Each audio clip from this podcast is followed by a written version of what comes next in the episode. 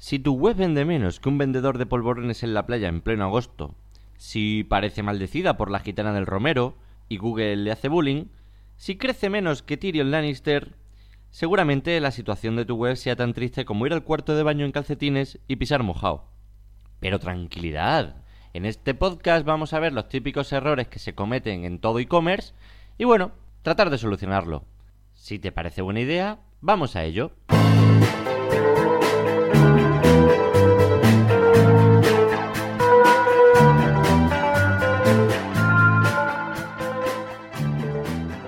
Amigos, ¿qué tal? Bienvenidos a un programa más, a un episodio más de esta recopilación de errores típicos en e-commerce. Soy Samuel Acera, consultor en marketing online y eh, podéis consultar mi página web samuelacera.com para saber pues, más detalles acerca de mis contenidos y servicios.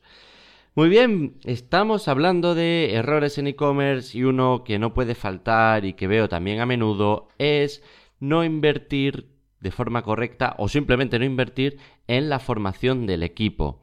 A fin de cuentas, eh, podemos tener un e-commerce que puede estar, eh, bueno, puede estar siendo llevado por, en un principio puede ser un becario o puede ser al principio alguien que hemos contratado, o una, dos, tres, cuatro personas, dependiendo de la gente que haya detrás, da igual, que veo que muchas veces no se está invirtiendo en que estas personas se formen hay muchas, muchas áreas en las que formar a un equipo que está detrás de un e-commerce. Y va a presentar grandes problemas el hecho de que nuestro equipo no se mantenga fresco y actualizado eh, en, bueno, pues en todo lo relevante que vamos a ver luego más tarde en las áreas de formación en las que podemos eh, ayudarles, ¿no?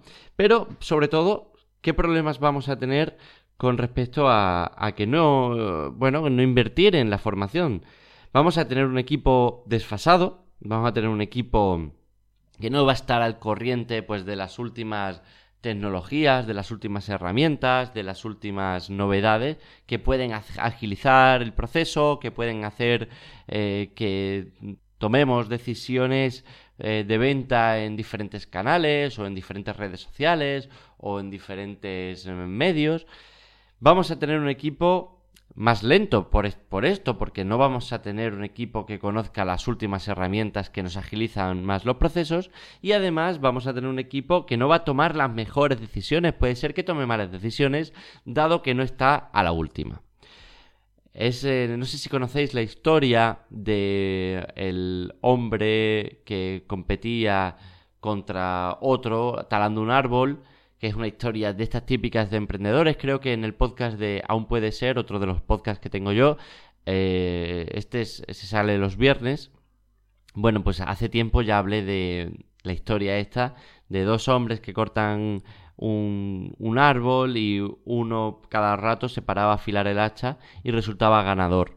¿Por qué? Porque afilaba el hacha de vez en cuando mientras que el otro pues seguía a lo bruto sin, sin afilar su herramienta. Pues es lo mismo, hay que afilar el hacha del equipo, hay que invertir en formación de tanto de nosotros mismos como de nuestros trabajadores o becarios o, lo que sea, todo el que eche una mano o colaboradores hay que ayudarles a mejorar.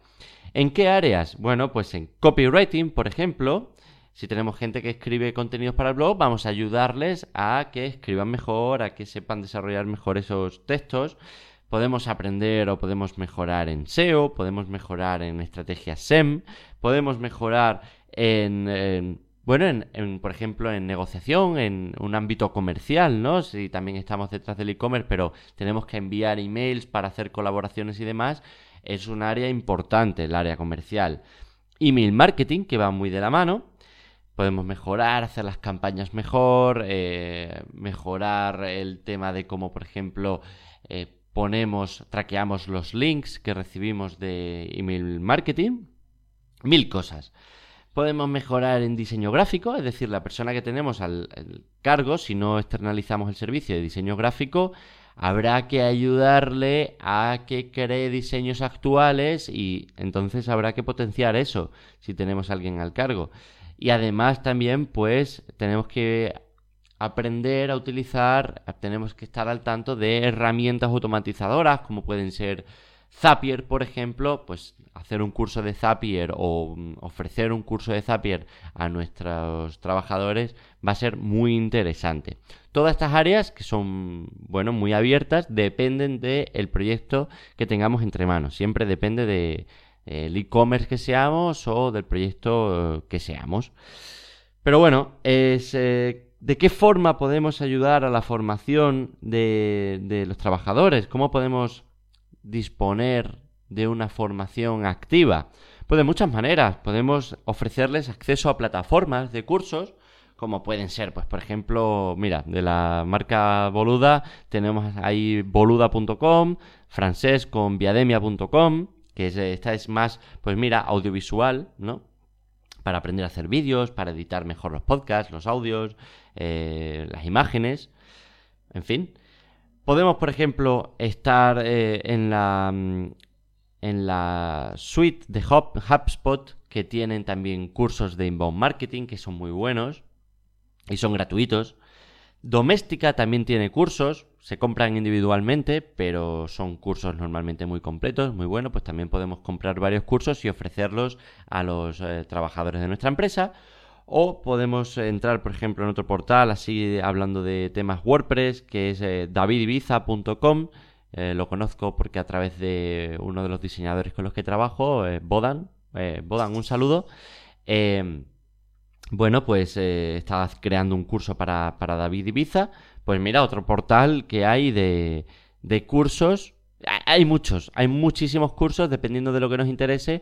Pues, oye, no nos cuesta nada pagar 10 euros al mes en varias plataformas para cederle el acceso a nuestros trabajadores y decir, oye, aquí tenéis cursos, hazte este, hazte lo otro, ¿no? Además, hay, hay eventos y hay cursos presenciales. Pues, ¿por qué no? De vez en cuando, cada año, que nuestros trabajadores vayan a un evento o vayan a algún curso, pues tres, cuatro días, se lo pagamos y estamos invirtiendo en que nuestros trabajadores vayan actualizándose y hagan contactos y, en fin. Además de esto, hay certificaciones. Están las certificaciones de Analytics, de AdWords, de HubSpot. Me parece que HotSuite también tiene certificación.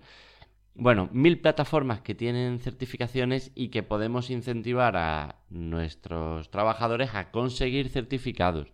Por ejemplo, me acuerdo que había el caso de una empresa que era Rocket Roy que obligaba a todos sus trabajadores a tener el certificado de AdWords porque era lo que trabajaban.